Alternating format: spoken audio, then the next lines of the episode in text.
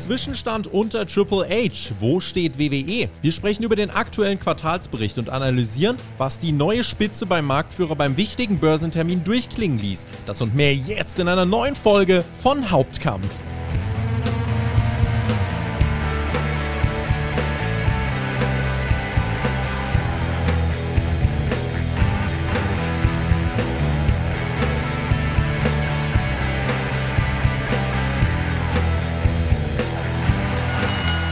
Am 22. Juli diesen Jahres wurde Vince McMahon von seinen Ämtern bei WWE entbunden und seit dem 25. Juli hat ein anderer Mann das Zepter in der Hand, gerade wenn es um die Inhalte in den TV-Shows geht, wenn es um die kreative Leitung geht und das ist Triple H. Wo steht WWE und wie hat er auf seinem ersten Media Call im Rahmen der Quartalsberichte als Kreativ- und Entwicklungschef bei WWE gewirkt. Das wollen wir jetzt besprechen. Jetzt bei Hauptkampf, eurem Wrestling Talk vom Spotify Wrestling Podcast. Mein Name ist Tobias Enke und auch wenn beim ersten Quartalsbericht im April wahrscheinlich keiner von uns gedacht hätte, dass hier mal über WWE ohne Vince geredet wird, wir machen es trotzdem. Und zwar in unserer traditionellen Besetzung. Ich freue mich auf JME, aka Jens von den Kollegen von WI. Auf YouTube jetzt ausnahmsweise mal wird das Ganze am Montag erscheinen. Jens, davon lassen wir uns überhaupt nicht aus der Ruhe bringen. Hallo. Einen wunderschönen guten Tag. Nein, natürlich nicht. Also, wir sind natürlich super flexibel. So sieht das aus. Und mit uns kann man doch super in den Montag auch starten, in die neue Woche, ne? Also so sieht's aus. Genau, bin ich auch der Meinung. Die Patrons hören das bereits am Sonntag, ne? Patreon können beim Tipp, äh, Patrons können auch beim Tippspiel mitmachen, die bekommen viele andere Vorteile, können Hörerfragen stellen, die wir nachher hier auch beantworten werden. Patreon.com slash Spotify Podcast. Und als Supporter könnt ihr natürlich auch beim Community-Treffen in Fulda am 4. und 5. Februar dabei sein. Macht das unbedingt. Ist auch auf Patreon angepinnt, ein Post dazu. Kommt vorbei, lasst uns ein Wochenende eine geile Wrestling-Party feiern. Und Jens, wir machen einen Quartalsbericht und Hörerfragen haben wir auf dem Zettel am Montag, weil Crown Jewel am Wochenende stattfand. Das Internet feiert Logan Paul für eine herausragende Performance. Social Media freut sich. Der PR-Stand ist rückblickend aufgegangen, würde ich sagen, oder? Äh, ja, ich meine, äh, zumindest, zumindest äh, äh, hilft dabei zumindest eine gute Leistung, sage ich mal. Ob jetzt mhm. Aus Logan Paul das gewünschte Babyface wird. Das weiß ich noch nicht so richtig, aber zumindest äh, äh, hat er niemanden damit blamiert und das ist, glaube ich, eine gute Sache. Das ist ja nee. nicht so selbstverständlich. Blamiert hat er auf gar keinen Fall jemanden. Er hat tatsächlich äh, insgesamt, glaube ich, wirklich ziemlich überzeugt und gerade wenn du dir dann auch äh, anschaust, was für Menschen da jetzt interagieren, irgendwelche Menschen, die auf YouTube äh, über 100 Millionen Abonnenten und was weiß ich was haben. Äh, WWE ist da eh, werden wir gleich feststellen, die schwimmen ja eh im Geld. Da geht es jetzt eigentlich so ein bisschen darum, auszutesten, über welche Wege können wir noch Zuschauer erreichen. Und wenn ich da so ein bisschen zurückblicke, muss ich sagen, ja, also da scheint wirklich äh, jetzt mit Logan Paul jemand gefunden worden zu sein, wo einfach eine Connection auch da ist ähm, zu noch größeren äh, Menschen, die eben dazu führt, dass jetzt Leute auch mal bei Wrestling-Events reingucken, die sonst gar nicht bei Wrestling-Events reingucken. Und das ist ja dann wahrscheinlich eine Sache, über die sich wahrscheinlich so Leute wie Nick Kahn, ne, der nachher auch nochmal ein Punkt ist, über den wir reden, äh, die freuen sich doch über sowas. Ja, das auf alle Fälle, ja. Ich meine, ja, auch, auch durchaus zu Recht. Ich meine, viel geht ja nur darum, um, um Aufmerksamkeit und es ist halt jetzt auch eine, äh, ein ganz guter Zeitpunkt, um genau diese zu generieren. Ich meine, am Ende des Tages sollte man ja meinen, die Zuschauerzahlen sind irgendwie das Entscheidende und nicht unbedingt, wie viele Leute da auf äh, Social Media interagieren. Aber ja, so alles im Allen sind ja dann doch äh, ne, solche Zahlen für einige Personen wichtig, aus welchem Grund auch immer. Selbst wenn die sich irgendwie nicht so direkt auf die, auf die Key Performance äh, Zahlen irgendwie auswirken.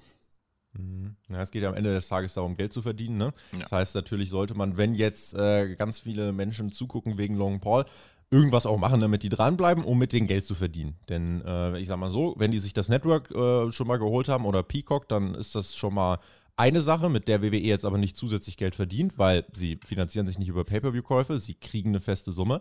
Ähm, und das hat überhaupt dann nichts damit zu tun, wie viele Leute gucken im Pay-Per-View. Äh, damit steigen die Einnahmen nicht, sondern dann geht es eigentlich darum, wie viele Leute kaufen Merchandise, äh, kaufen irgendwann mal Tickets und so weiter und so fort. Das alles so ein bisschen die Strategie dahinter. Müssen wir mal gucken, ob das aufgeht. Hört gern unsere Review dann zu Crown Jewel, ähm, Saudi-Arabien.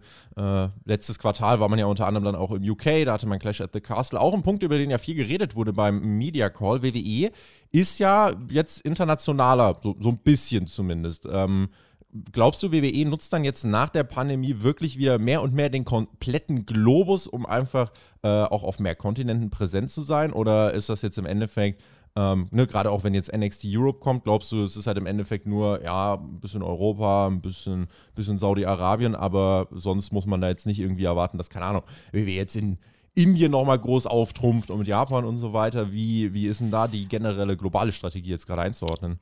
Naja, ich glaube, Indien könnte ich mir noch ganz gut vorstellen. Ähm, danach wird es halt, also ich will mich jetzt nicht zu weit aus dem Fenster legen, aber ich könnte mir vorstellen, danach wird es auch ein bisschen eng. Ähm, weil Japan hm, ist halt erstens äh, aufgrund der Zeitverschiebung nochmal ein bisschen was ganz anderes. Und äh, Japan ist halt irgendwie so ein Markt, wo dem man sagen muss, der ist groß und ist da, aber da ist WWE halt auch, auch eher einer von vielen. Also ich glaube, in, in Japan und Mexiko wird das nicht so einfach für WWE, äh, da große Shows auf die Beine zu stellen. Ich meine, mhm. Indien könnte ich mir vorstellen, vielleicht könnte ich mir sogar China irgendwie vorstellen, weil das wahrscheinlich ähnlich laufen würde wie in Saudi-Arabien, England natürlich. Aber irgendwie europäisches Festland wird schon eng. Ähm, zumindest für so eine richtig große Show, wobei da ja noch viele Engländer irgendwie kommen könnten. Mhm. Aber Japan, ich kann es mir so richtig nicht vorstellen. Also, na klar, eine größere Show, hm, da auf jeden Fall, eine, aber dann eher eine Hausshow oder so. Aber ein Pay-Per-View, alleine aufgrund der Zeitverschiebung, dann irgendwie, wenn die Amerikaner früher morgen, da hat man sich ja immer irgendwie ein bisschen, bisschen quergestellt, dass das ähm, auch so lange gedauert hat, deshalb in England wieder eine Show zu veranstalten. In Japan wäre dann halt nochmal eine andere Hausnummer. Und in Japan ist halt WWE wirklich, muss man dazu sagen, wirklich nur eine von vielen. Das ist jetzt nicht so, dass man dorthin geht und 50.000 Karten verkaufen würde. Das kann mhm. man vergessen. Mhm. Also das äh, mal eine Sache, die man in den nächsten Jahren noch mit beobachten kann, auch unter Triple H, unter dem ja damals das ganze Prinzip wirklich ähm, ja, so einen, ersten Lebenshauch gefunden hat von ne, NXT wird komplett global. Es gibt dann NXT Südamerika, NXT Afrika, NXT Europa, NXT Japan, NXT Indien und so weiter und so fort. Ähm, da muss man einfach mal gucken, ob er das dann jetzt genauso umgesetzt kriegt oder nicht. NXT Europe ist auf jeden Fall jetzt ein Schritt. Äh, können wir gleich nachher nochmal drüber sprechen, weil ein paar Aussagen dazu gab es zumindest auch im Quartalsbericht. So, und über diesen Quartalsbericht wollen wir jetzt sprechen. Da wurde natürlich einmal wieder mit ganz vielen Zahlen um sich herum geworfen. Ähm, und ja, wir können einfach mal drauf gucken. Man hat jetzt im dritten Quartal 2022 hat man insgesamt 304,6 Millionen Dollar Umsatz generiert, 41,6 Millionen an Profit und äh, das hat im Endeffekt die Erwartungen, zumindest bei den Umsätzen, die es an der Wall Street gab, sogar ein bisschen äh, um 20 Millionen roundabout äh, nochmal wirklich äh, verbessern können. Also im Umsatz hat man nochmal mehr gemacht. Ähm, was Profit anging, hat man ungefähr 2 Millionen weniger eingenommen als das, was man erwartet hat. Aber aber grundsätzlich reden wir immer noch davon, dass man über 40 Millionen Profit hat und das ist immer noch äh, sehr, sehr, sehr, sehr gut. Letztes Jahr war es dann tatsächlich so, dass man ähm, mit den Profits bei 43,5 war. Im Vergleich jetzt sind es äh, äh, 41,6 gewesen. Das heißt, es ist ein bisschen weniger geworden. Hintergründe sind dann natürlich, Jens, sowas wie engere ähm, oder enger getaktete ähm, Terminpläne, höhere Produktionskosten. Man ist jetzt wieder on the road, während Corona, und das war ja für WWE tatsächlich ein Segen, haben wir ja auch schon festgehalten, hatte man einfach insgesamt weniger Kosten, was den Profit nochmal ein bisschen angehoben hat. Und diese Spanne können wir jetzt auf ein bisschen mehr als 2 Millionen äh, dotieren, ne? Genau, richtig. Mhm. Ähm, ja, ne, also höhere Ausgaben sind klar, man hat ja nur auch jetzt mittlerweile, das wird auch noch ansteigen, ne? man hat ja jetzt noch ein paar Leute zurückgeholt und ich denke mal, die Ausgaben für das Personal werden weiter steigen. Und äh, dann hat man ja offensichtlich, kommen wir ja dann gleich nochmal drauf, noch für die Ermittlung einen Arsch voll Geld ausgegeben, um das mal zu sagen. Ähm, aber ansonsten sähe das natürlich einfach ganz dufte auf. Also ich meine, erstaunlich ist schon, dass sich die Einnahmen grundsätzlich so stark gestiegen haben, aber der, auch der Nettogewinn, der ist nochmal gesunken. Also wie man mhm. das hinbekommt, ist auch schon ein bisschen. Aber ja, man hat halt, ne, man investiert, drückt man so ja. aus. Ja, man hat äh, jetzt die meisten Einnahmen, also wer sich fragt, okay, wie ist das denn, die TV, die jetzt, das bleibt doch immer gleich. Nee, also die steigern sich pro Quartal auch nochmal ein bisschen. Also man hat jetzt zum Beispiel für ähm, Raw, SmackDown und NXT nochmal 15,4 Millionen mehr bekommen als im letzten Quartal, einfach weil diese Verträge äh, gestaffelt sind. Das heißt, für jedes Quartal gibt es dann einfach noch ein bisschen mehr. Außerdem hat man 14,6 Millionen nochmal eingenommen für anderes Original Programming. Da sind gerade diese AE-Shows dabei, die im Endeffekt einfach nur zusammengeschnittene WWE-Dokus sind, die man halt für im Endeffekt oder für wenig Aufwand einfach verkaufen kann und die halt dann äh, funktionieren. Und das ist ja eine, eine, sehr leichte Geschichte im Endeffekt. Man hat ähm, Clash at the Castle richtig abgefeiert, ähm, weil das natürlich äh, von, den, von den Zahlen, gerade äh, das Gate, also Ticketpreise bzw. Ticketeinnahmen, ähm, in einer Kategorie war mit WrestleMania. Also da hat man wirklich äh, einen riesigen Erfolg feiern können. Und insgesamt war es das größte dritte Quartal, äh, was Umsatz angeht, in der Geschichte von WWE. Also das, ja, hat, war natürlich zu erwarten, aber jetzt ist es dann auch faktisch so der Fall. Und ähm, insgesamt, wenn wir uns jetzt fragen, wo steht WWE nach neun Monaten im Jahr 2022, hat man 966 Millionen Umsatz generiert und 156 Millionen Profit. Also es wird dann, Jens, wenn wir beim nächsten Quartalsbericht zusammensitzen, wird es News, News, News, die Meldung geben, es war das wirtschaftlich erfolgs, äh, erfolgreichste Jahr der WWE-Geschichte. Das können wir so jetzt schon sehr ähm, ja, risikofrei voraussagen. Das mit Sicherheit, ja. Also mhm. äh, mit Abstand, glaube ich sogar. Und das wird, ja. das wird nur mehr. Ich meine, ja. die Frage ist halt einfach nur, wie viel dann am Ende wirklich hängen bleibt, aber ähm, Einnahmen, da kann man sich nicht beschweren. Ich meine, Richtig. selbst wenn man Inflation und so weiter mit äh, einrechnet. Mhm. Clash at the Castle, 8 Millionen äh, hat man eingenommen mit den Tickets und man hat angedeutet, dass generell solche Events jetzt wieder mehr kommen sollen. Also Cardiff, die Stadt hat wohl auch wirklich was geblecht dafür, dass WWE da kommt und man hat eben angedeutet, ja, wir können uns wieder sowas vorstellen. Ist das eine gute Entscheidung von WWE und ist das vielleicht auch für, für Fans in Europa, die ja jetzt dann trotzdem außer den ein, zwei äh, Tourterminen, die es vielleicht mal gab, nicht so viel bekommen haben, außer horrende äh, Merchandise-Preise, ist das dafür jetzt mal ein bisschen, ne, weil es scheint ja viel Geld rumzuliegen. Die Leute sind ja bereit, das zu zahlen. Ich meine, du siehst ja, du hast einfach ein Stadion-Pay-Per-View UK angekündigt, zack, 60, äh, 50, 60.000 da. Also ist das ja an sich jetzt ähm, ein, ein Markt, wo auf jeden Fall eine Nachfrage besteht, den man in den letzten Jahren vielleicht gar nicht so bespielt hat, wie man es hätte machen können. Ähm, auf, also grundsätzlich auf, auf alle Fälle, da spielen natürlich ein paar äh, äh, Dinge auch eine Rolle, ähm, ohne jetzt zu politisch zu werden, aber ich glaube, ähm, man muss halt auch dazu sehen, auch obwohl es jetzt nicht wirklich die erste Show war, war es ja irgendwie doch die erste Show seit langer Zeit, also vergleichbare Show. Mhm. Deshalb würde ich jetzt nicht davon ausgehen, dass man irgendwie zwei Shows mit 50.000 Zuschauern voll bekommen wird jedes Jahr in England. Äh, schon beim zweiten Mal bin ich, zumindest bei diesen Preisen, bin ich mir jetzt nicht hundertprozentig sicher, ob das nochmal so funktionieren wird. Tatsächlich war es nämlich so, dass man hat sehr viele Tickets am ersten Tag äh, ähm, mhm. verkauft oder in den ersten Tagen verkauft und viele durch die hohen Preise abgeschreckt. Und danach äh, war es dann eher so ein bisschen Kombi-Tickets etc. pp., wo man noch was verkauft hat. Aber das meiste war irgendwie in den ersten Tagen tatsächlich, weil die Tickets wirklich unverschämt teuer waren. Ja. Und ich glaube, das kannst du halt auch nicht unbedingt zweimal äh, im Jahr machen und vor allen Dingen auch nicht in der aktuellen Situation, wo bei vielen Leuten dann doch das Geld ein bisschen weniger wird. Mhm. Also zumindest aktuell. Aber ich meine, einmal im Jahr kann man das schon machen und wenn das am Ende 30.000 Zuschauer ist, dann ist das auch erfolgreich. Ne? Muss man halt immer ein bisschen sagen. Ich meine, Ne, dieses, dieses, ähm, dass man dann so dazu neigt zu übertreiben oder so. Ähm, in den Zuschauerzahlen, das muss ja nicht sein. Ich meine, eine Show in England mit 30.000 Zuschauern, selbst mit 20.000 Zuschauern, wird, glaube ich, durchaus ein finanzieller Erfolg. Mhm. Von daher sehe ich da nichts, was da zumindest gegen eine jährliche Show sprechen würde. Vor allen Dingen, wenn die Städte dann auch noch tatsächlich bezahlen. Ne? Also. Mhm. Die Hotelpreise in der Stadt waren auch äh, ziemlich extrem. Also der Herr Melzig, liebe Grüße an den Chris, der hat uns da berichtet, also wenn du dort ein Hotel in Cardiff an diesem Wochenende buchen wolltest, war wenig unter 400 Euro pro Nacht. War da nicht noch irgendwas in Cardiff? Äh, oh, ich weiß nicht, ob noch irgendwie ein anderes äh, großes Sportevent oder Konzert war. Ich kann es dir nicht genau sagen, aber auf jeden Fall war äh, Hochkonjunktur in der Stadt an diesem Wochenende. Und es ist also, Cardiff, es ist jetzt nicht London. Also, nee, das muss man auch dazu nee, sagen. In London, in London äh, hättest du an diesem Wochenende einen guten vierstelligen Betrag wahrscheinlich liegen lassen können. Ja, wahrscheinlich. Aber freut sich die Stadt. Naja, aber gucken wir mal, wann WWE da vielleicht äh, zurückkehrt. Äh, nächstes größeres Thema war tatsächlich dann Vince McMahon. Ja, der war ja jetzt natürlich natürlich auch nicht dabei beim Conference Call. Äh, beim letzten Mal war ja noch alles so ein bisschen vage, aber jetzt ist offiziell, Vince McMahon ist nicht mehr im Amt und die Untersuchung zu Vince McMahon, die ist abgeschlossen. Ähm, jetzt kann man überlegen, war diese Untersuchung, äh, war die, war die gründlich detailliert. Auf jeden Fall waren zumindest externe Unternehmen beteiligt. Wenn ich jetzt zum Beispiel mal zu AEW gucke, äh, die, die Untersuchung da jetzt im Fall ähm, Punk, Young Bucks und so weiter, da kommen ja jetzt mittlerweile Sachen raus, wo du denkst, sieht nicht so gut aus, weil keine externen Leute und einfach auch teilweise Menschen nicht befragt worden sind, die mitten im Raum saßen, weil die ja nicht so wichtig waren scheinbar. Aber nicht das Thema. Vince McMahon, Untersuchung, externe Unternehmen waren beteiligt und man ist jetzt äh, ja, zum Schluss gekommen. Vince McMahon wird nicht zurückkehren, oh Wunder.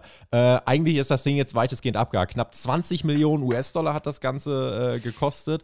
Und ähm, damit, weiß nicht, äh, können wir damit jetzt einfach sagen, Vince McMahon ist Geschichte. Das heißt wo so ein paar Untersuchungen äh, für so Detailkram, Dokumentsicherung und so weiter, das läuft jetzt wohl noch. Aber der große ganze Kern, Vince McMahon, WWE, was war denn da wirklich, ist jetzt eigentlich ohne weitere Konsequenzen für Vince abgehakt. Ja, Potenzial für einen ganzen Podcast, ne? Irgendwie. Also ich hatte mich gestern kurzzeitig mal drüber aufgeregt, äh, äh, über diese ganze Entwicklung. Tatsächlich sehe ich das ein bisschen anders. Ich bin tatsächlich der Meinung, dass, äh, dass diese, diese Darstellung von, was hat äh, Tony Khan irgendwie bei den Ermittlungen gemacht und WWE gemacht, komplett verzerrt ist. Ich glaube, die Kritik liegt hier viel eher bei Vince McMahon, weil wenn einer von beiden sich eher strafbar gemacht hatte, ist das Vince McMahon und man weiß nichts darüber. Gar nichts. Also überhaupt gar nichts, nur das, was WWE sagt. Und das hat ungefähr den, weiß ich nicht, die Glaubwürdigkeit. Also es ist, na, man hat ermittelt. Aha, was hat man denn ermittelt? Wer hat denn genau ermittelt? Welche Konsequenzen wurden gezogen? Außer, dass Vince McMahon freiwillig zurückgetreten ist. Also im Grunde weiß man darüber gar nichts. Und WWE als öffentliche Company ist viel eher in der Pflicht dazu, etwas zu veröffentlichen, als das Tony Khan wäre. Trotz allem steht Tony Khan für seine Ermittlung in der Kritik und bei WWE wird das einfach hingenommen. Klar, es gab, wie gesagt, den Rücktritt. Ne? Also, das hat sich ja in den letzten Wochen auch irgendwie, irgendwie durchgezogen. Ähm, Ariel Helvani beschwert sich darüber, dass Tony Khan keine Fragen dazu beantwortet hat und stellt Triple H entscheidende Fragen überhaupt gar nicht erst. Ich finde das irgendwie eine sehr seltsame Wahrnehmung, um ehrlich zu sein. Mhm. Und auch, ich bin auch nicht der Meinung, dass irgendein Fan irgendwas verlangen könnte, äh, zu erfahren, was da intern passiert ist, weil intern ist intern. Das macht nämlich bei WWE auch keiner. Bei WWE stellt sich auch niemand hin und sagt, wir haben, also Vince McMahon ist jetzt ab, ist ab und noch letztes Jahr in den Shows aufgetreten. Warum ist er jetzt nicht mehr da? Warum bekommen wir keine Informationen dazu? Was ist da passiert? Warum ist er zurückgetreten? Hat WWE da irgendwie öffentlich was bekannt gegeben, außer so ein paar Dreizeiler, wo drin steht, dass irgendwie was gibt oder so? Gibt es keine Information, nichts. Grundsätzlich finde ich das jetzt nicht schlimm. Äh, interne Dinge sind interne Dinge. Als Anleger hätte ich es vielleicht doch gerne gewusst, was es damit auf sich hat irgendwie, weil es ja doch auch um Geld ging und auch da ist es sehr, sehr schwammig, für was da Gelder bezahlt wurden. Und dass die Ermittlungen jetzt 20 Millionen gekostet haben, glaube ich auch nicht. Ich glaube eher, dass, da, dass es darum geht, dass dort noch äh, Gelder in den, ähm, ja, in den ähm, Papieren irgendwie gezahlt werden mussten oder verrechnet werden mussten, die da geflossen sind in den letzten Jahren und die man einfach nicht angegeben hat. Denn wow, also Ermittlungen sind nicht so teuer. Das werden wohl noch irgendwelche Zahlungen gewesen sein, die da ausgestanden sind, die man darunter schön äh, im Grunde jetzt noch abgerechnet hat. Mhm. Aber was man dennoch sagen muss, zumindest wissen wir, und das ist halt aber, glaube ich, auch dann einfach die Pflicht eines Börsenunternehmens, bei der WWE-Untersuchung waren jetzt nicht einfach nur WWE-Menschen beteiligt, sondern man hat ja tatsächlich wirklich externen Rechtsbeistand äh, verpflichtet, mehr oder weniger.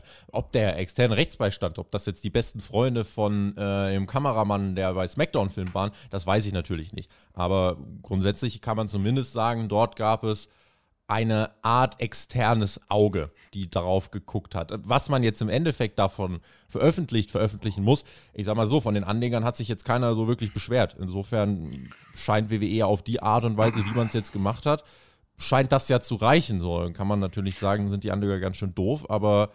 Naja, gut, ich meine, ist im Grunde aber das genau dasselbe wie bei AEW. Auch da hieß es, dass eine, eine externe Untersuchung stattfindet durch eine externe also beides ist Aussage gegen Aussage. Bei dem einen glaubt man es, den anderen glaubt man es nicht. Zur WWE erst davon die Rede war, dass das Board des Off Directors, also man selbst, dort untersucht. Mhm. Also, man, also ist halt immer ein bisschen fishy, ne? wenn, man, wenn, man, wenn man selbst derjenige ist, der so, sowas untersucht, was möglicherweise auch eine Straftat darstellt, zeigt eben, dass das nicht immer funktioniert. Deshalb ist es richtig, da irgendwie was Externes und eine externe Partei irgendwie äh, ähm, das zu lassen, aber Informationen von externen Parteien äh, gibt es halt nicht. Also welchen mhm. Mehrwert hat das dann halt? Bin ich jetzt also gezwungen, ihnen zu glauben, weil sie sagen, da ermittelt jemand externes oder ähm, gibt es da auch irgendwann mal Infos, also diesen Bericht, den man dann zum Beispiel vorlegen könnte, was diese Ermittlungen erbracht haben. Ja? Mhm. Wie gesagt, ich bin nicht der Meinung, dass man das veröffentlichen muss, zwangsläufig, wenn das klar ist. Ne? Wobei, aber wenn man jetzt vergleicht, AEW und WWE, eine von beiden ist viel eher in der Pflicht, das wäre WWE, weil sie sind eine öffentliche Company. Tony Khan muss überhaupt gar nichts ver äh, veröffentlichen. Es geht überhaupt niemandem was an, rein theoretisch, weil es halt nur Sachen sind, die Backstage passieren. Man könnte dem vorwerfen, dass man irgendwie äh, on air keine Erklärung gegeben hat, warum die Titel für vakant erklärt wurden, aber dann hätte er auch sagen können, ja, äh, CM Punk, äh, Kenny Omega und der Young Bucks haben sich verletzt, deshalb sind die Titel für vakant. Wäre den meisten Leuten auch nicht recht gewesen. Dann hätten sie gesagt, warum wird denn sowas erzählt irgendwie so? Die wollten da irgendwie wahrscheinlich, dass er in, in, in den Shows die Wahrheit sagt. Und das ist einfach unrealistisch, ist im Wrestling so gut wie noch nie passiert. Macht WWE in vergleichbaren Fällen nicht, machen andere Companies in vergleichbaren Fällen nicht. Keine Ahnung, warum man es von dem anderen erwartet. Untersuchung im Wrestling ist tatsächlich ein sehr äh, spannendes Thema, mhm. aber dann sieht man mal, Wrestling ist halt doch nicht immer nur das Kasperle-Theater, sondern da passiert ja tatsächlich Reales auch hinter den Kulissen, auch immer nicht so schöne Dinge meistens dann. Ähm, deswegen, ja, also Vince McMahon können wir im Endeffekt jetzt sagen, Untersuchung im Kern abgeschlossen und Kleinkram drumherum läuft noch. Äh, die Wahrscheinlichkeit, dass wir jetzt im Detail erfahren, das hat der Mann gemacht und so weiter und so fort. Ähm, nee, und Klagen wird es auch nicht geben, weil das Schweigegeld ist ja trotzdem geflossen. Es muss halt jetzt wahrscheinlich einfach nur noch richtig abgerechnet werden, was ein bisschen makaber klingt, aber im Endeffekt, äh, ja, die äh, Frauen, die dann wahrscheinlich äh, etwas in der Hand hätten, werden das nicht vielleicht zwingend äh, dann ne, auch justiziabel ähm, einbringen, weil sie eben eine Zahlung bekommen haben. Vielleicht werden sie es doch noch machen, man weiß es nicht. Auf jeden Fall ist dann eben diese Untersuchung, die WWE im Rahmen dessen geführt hat, soweit abgeschlossen, hat 20 Millionen gekostet. Ähm, und mal schauen, also vielleicht ist jemand der Anleger demnächst nochmal so schlau beim nächsten Quartalsbericht und fragt, kam denn da nochmal Kosten und was war denn da jetzt überhaupt? Aber wahrscheinlich ist bei denen einfach so im Kopf, ja, Vince McMahon ist jetzt eh weg. Und äh, die große Sorge, die ja auch da war, ist dann, oh, was passiert jetzt mit dem Produkt und wird das besser, schlechter? Ähm, Triple H und Stephanie McMahon, die haben äh, viel geredet neben Nick Khan und die haben im Endeffekt, ja, im Kern gepusht, seitdem Vince McMahon weg ist, ist einfach frischer, kreativer Wind durch den Laden und der hat die Performance insgesamt gesteigert. Der hat Ratings gesteigert, der hat ähm, generell die Interaktion gesteigert. Ein ganz großer Punkt, an dem man sich aufgehangen hat, das war White Rabbit, also diese gesamte White Rabbit-Kampagne über QR-Codes, über Links, über Einblendungen und so weiter und so fort. Die wurde als sehr großer Erfolg wahrgenommen. Bei der Ausgabe von SmackDown 23. September hat man einen Ratings-Spike in dem Segment, wo eben was zu äh, White Rabbit kam, hat man 20% Ratings-Anstieg wahrgenommen. Ähm, und es war die meistgeschaute SmackDown Smackdown-Episode seit März 2020 und bei Extreme Rules, wo das Ganze dann kulminierte mit dem Return von Bray Wyatt, konnte man 38% ähm, in Total Viewership äh, zulegen. Und das war damit der meistgeschaute Extreme Rules PLE in der Geschichte äh, der Extreme Rules PLEs. Und auch Monday Night Raw in der Ausgabe nach Extreme Rules hat herausragende Ratings erzielt. Ähm, 14% Week over Week Gain. Also White Rabbit hat im Endeffekt, und so hat man es dargestellt, und ich sag mal so, zumindest nicht ganz unberechtigt, hat man dann als Erfolg verkauft und das muss man aber eigentlich auch, äh, finde ich, in dem Fall dann machen, oder? Ja, Erfolge sollte man auch dementsprechend als solche bewerben, sage ich mal. Ähm, gerade auch für den, für den Aufwand, der jetzt sicherlich und auch sei es jetzt finanziell als auch kreativ, der jetzt nicht so sonderlich groß gewesen sein dürfte für die Sache mit den, mit den QR-Codes, hat man da erstaunlich viel rausgeholt. Also es gehört ja ein bisschen mehr dazu, durch irgendwelche einzelne Segmente tatsächlich äh, Ratings wirklich ansteigen zu lassen. Mhm.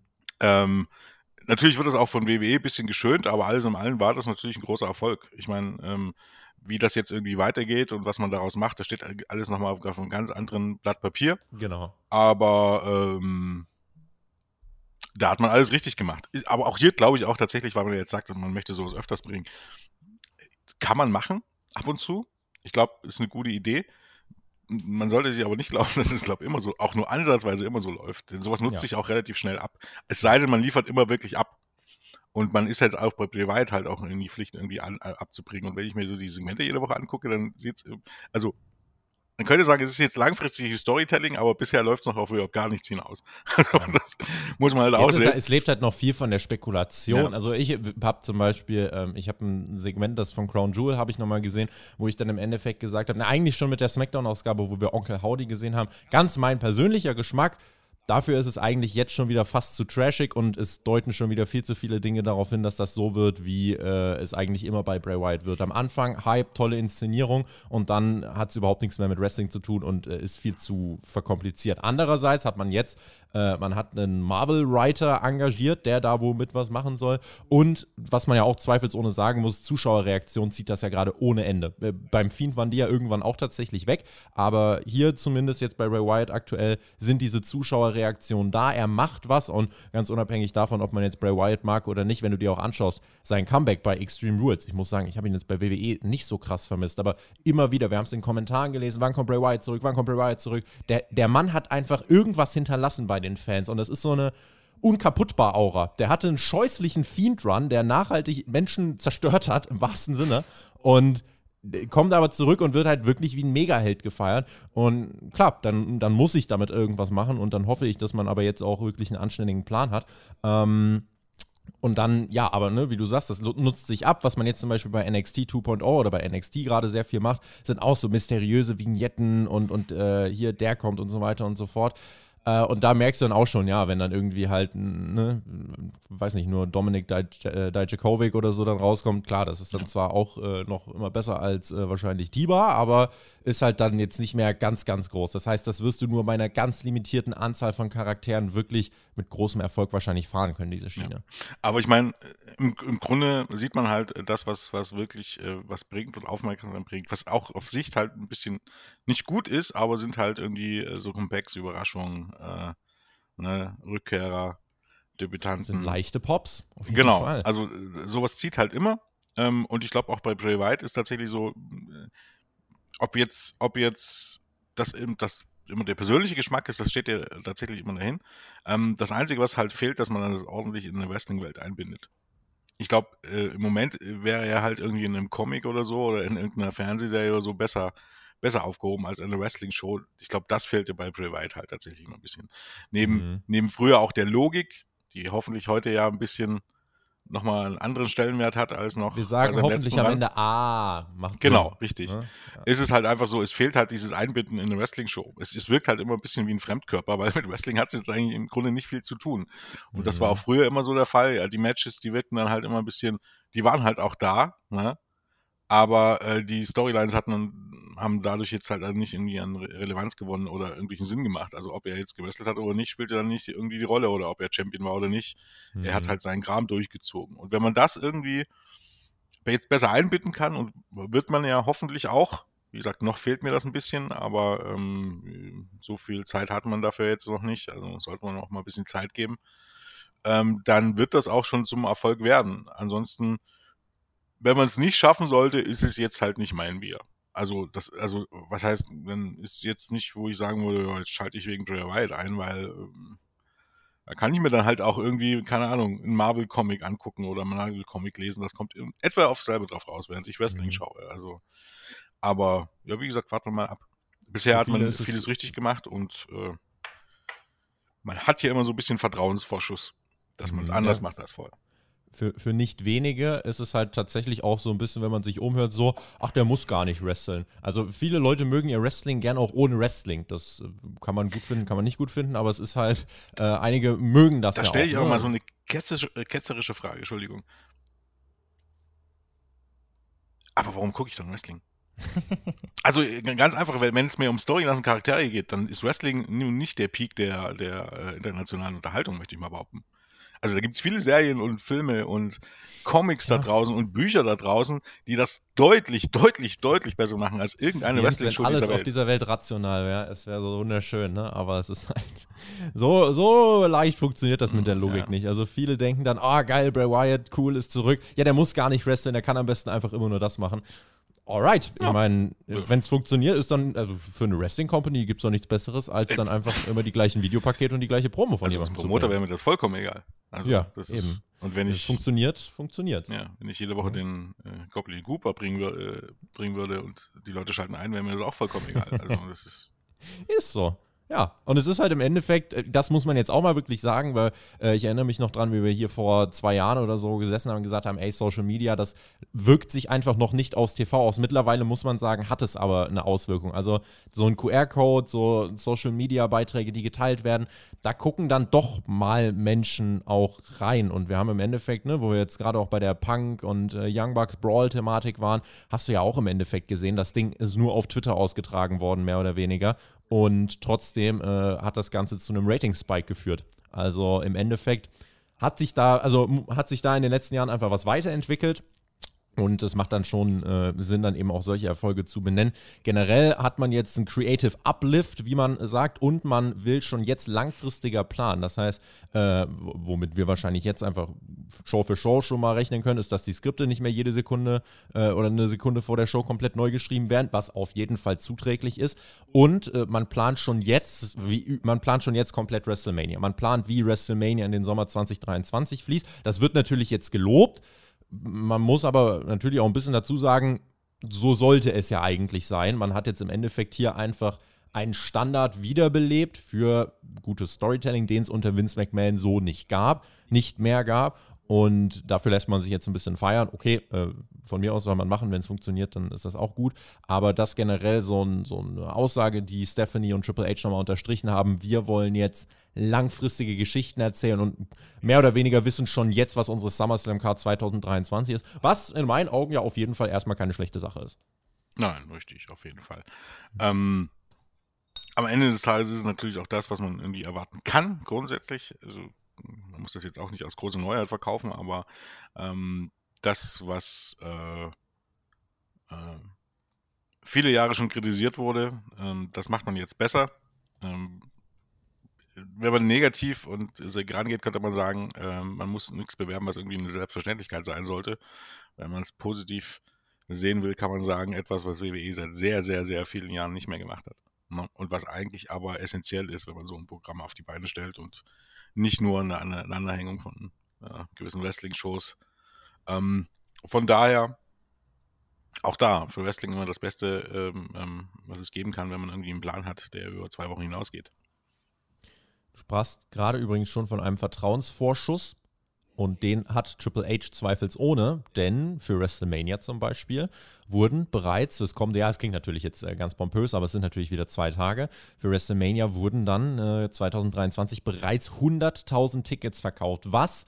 Ja, es sind zwei Tage, aber dennoch, was immer noch, ähm, auch wenn es nur ne, zweimal 50.000 sind, die die Tickets gekauft haben, was immer noch den Preis von zwei Tickets mehr oder weniger hat und im Endeffekt da auch eine beeindruckende Zahl ist. Auch die hat man nochmal overgebracht und da kannst du dich eigentlich jetzt schon darauf einstellen, dass äh, auch da nächstes Jahr für Mania nochmal die Rekorde gebrochen werden. Jetzt äh, zu dieser Mania dieses Jahr, wo ja auch schon äh, es hieß, ja, es war sensationell, zweimal 70.000 und so weiter und so fort.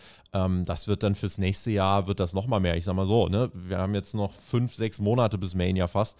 Ähm, und da im sechsstelligen Bereich Kartenverkauf zu haben, ist schon beeindruckend. Also dafür, dass wirklich noch gar nichts bekannt ist. Einfach nur, ah cool, Triple H bucht seine erste WrestleMania, kaufe ich mir ein Ticket. Plus generell ist natürlich ein Riesenevent. Aber so, so läuft es irgendwie bei den, also zumindest bei Wrestling-Shows läuft es genau so, oder? Ja, also einfach ein Event. Es ist, ist, halt wirklich immer so. Da muss man nicht viel bekannt geben, man gibt die Tickets raus. Also es ist halt der, der Name und äh, die Promotion, die zieht nicht unbedingt äh, das, was da am Ende gebuckt wird. Hat Vorteile, hat halt auch Nachteile. Also Vorteile sind halt, dass man zumindest für einen gewissen Zeitraum also im Grunde dann auch bringen kann, was man die Karten sind ja nun mal verkauft. Das kann man natürlich auch nicht ewig machen. Also irgendwas muss man schon abliefern. Um, ist jetzt aber auch nicht so. Es klingt halt durch zwei Shows immer unglaublich, unglaublich beeindruckend. Ich meine, 50.000 ist auch eine echte Hausnummer, ne?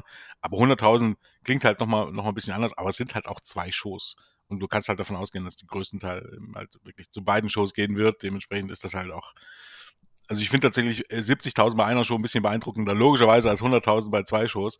Aber ähm, trotzdem hier eine Menge. Es werden ja auch noch ein bisschen mehr werden. Gab schon schlechtere Zeiten für WrestleMania. Also. Ja, man hat, viele Jahre hat man es ja nicht mal probiert, ne? Also, ja. wo man noch in den kleinen Hallen war, vor 20 Jahren oder so. Ähm, aber es ist halt auch Los Angeles, muss man halt auch ein bisschen dazu sagen. Ne? Mhm. Also ich glaube, gerade international ist das halt auch ein bisschen eine Stadt, die noch ein bisschen ziehen wird. Ne? Mehr noch als Dallas oder irgendwie was in der Art. Und dementsprechend denke ich, dass da auch sogar noch ein bisschen was geht. Ich weiß gar nicht, wie viel dort reinpassen, aber wahrscheinlich ja, 120.000 oder so werden es am Ende wohl werden, denke ich mal, oder? Also Karten-Tickets. Mhm. Ja, ja, insgesamt, ja, mindestens. Also gehe ich jetzt tatsächlich von aus. Ähm, ist ja das SoFi Stadium und ich meine, also das ist ja kompletter neuer Hightech-Dom, mehr oder weniger 70.000 ist die Kapazität. Ähm, ja, also auf 140.000 könnte man wahrscheinlich dann maximal kommen. Und äh, ja, sagen wir mal so, WrestleMania fürs nächste Jahr schon jetzt ein Erfolg, das kann man äh, so schon festhalten. Ähm, NXT Europe haben wir schon drüber geredet, da nur noch ein kurzes Wort dazu. Also da ist es jetzt so, hat man bekannt gegeben, ähm, dass die generelle Art und Weise, Talente zu scouten, sich ein wenig abwandeln wird. Ja, man wird weiter auch Athleten suchen. Vince McMahon hat ja so ein bisschen dieses nach Indie-Menschen gucken abgewürgt. Jetzt ist es so, man hat das erste Mal auch wirklich wieder Scouts rausgeschickt zu Defied und zu anderen kleineren Ligen. Und das ist zumindest jetzt ein Approach, der unter Triple H ein bisschen wiederbelebt worden ist. Und das soll in Europa nicht anders sein. Also in Europa soll man auch äh, sich auf die Suche machen nach eben Vorzeigeathleten äh, aus Sportuniversitäten, die eigentlich mit Wrestling nichts zu tun haben und aber auch eben Indie-Stars. Das heißt, dann kann man auch hier hin und guckt sich äh, nochmal irgendwie an, ja, wer funktioniert denn da ganz besonders gut und dann geht man zur WXW und dann sieht man, Levaniel und denkt sich toll oder nicht toll und äh, hat dann auf jeden Fall trotzdem wieder ein bisschen mehr auch dieses Verwurzeltsein mit dem Wrestling, was man damit wiederbelebt. Ich finde das ja gar nicht verkehrt, auch einfach nach Indie-Stars zu gucken, weil, äh, mein Gott, also NXT Black and Gold hat genau deswegen herausragend funktioniert. Und warum soll man es denn dann nicht machen? Generell NXT Europe, äh, ein, ein, ja, großes Projekt im Endeffekt, wo man jetzt gar nicht zwingend in Aussicht gestellt hat, Jens, dass es da irgendwie ganz, ganz große Pay-per-Views und Events äh, geben soll. In erster Linie wird das einfach nur so ein riesengroßes Fangnetz für, für Talente und wenn das funktioniert, dann werden die irgendwann in den USA landen. Ne? Ja, natürlich. Ich meine, das ist, also muss man sich jetzt auch nichts vormachen. Also im, im Optimalfall gibt es eine, eine, Serie irgendwie ähm, auf dem BW Network, und äh, man veranstaltet regelmäßig Shows irgendwie in Europa. Ähm, aber man muss sich jetzt da auch nichts vormachen. Ich meine, am Ende des Tages ist das, ist das ein besser produziertes Indie-Projekt irgendwie in Europa. Und das ist auch logisch, weil du kannst sagen, was du willst. Selbst wenn du nur, äh, wenn du immer vier Wochen aufzeichnest äh, jeden Monat, äh, du bekommst mit NXT Europe sicherlich keine 3000 Zuschauerhalle voll. Auch in Deutschland nicht, auch nicht in Frankreich oder irgendwo anders. Das ist dann, das werden eher ähm, eben halt, ja, wenn du 1000 voll bekommst einmal im Monat, dann, dann läuft schon sehr, sehr, sehr, sehr gut. Und das mhm. wird nicht der Fall sein. Ich würde eher von 300 ausgehen. Ich weiß nicht, ob man dann wirklich dazu übergibt, äh, von, in verschiedene Länder zu wechseln, aber es ist ja jetzt auch, es wird ja nicht einfacher. Klar, du hast Frankreich, du hast äh, rein theoretisch Nordeuropa, du hast Spanien, du hast Italien, wo du Shows veranstalten kannst, aber das werden halt ähm, besser produzierte Indie-Shows sein. Und jetzt nichts Fußball Großes, da muss man sich jetzt auch nicht irgendwie nichts vormachen. Das ist halt alles andere unrealistisch. Und selbst das musst du erstmal zum Laufen bekommen, so dass es nicht einfach nur unglaublich viel Geld verliert.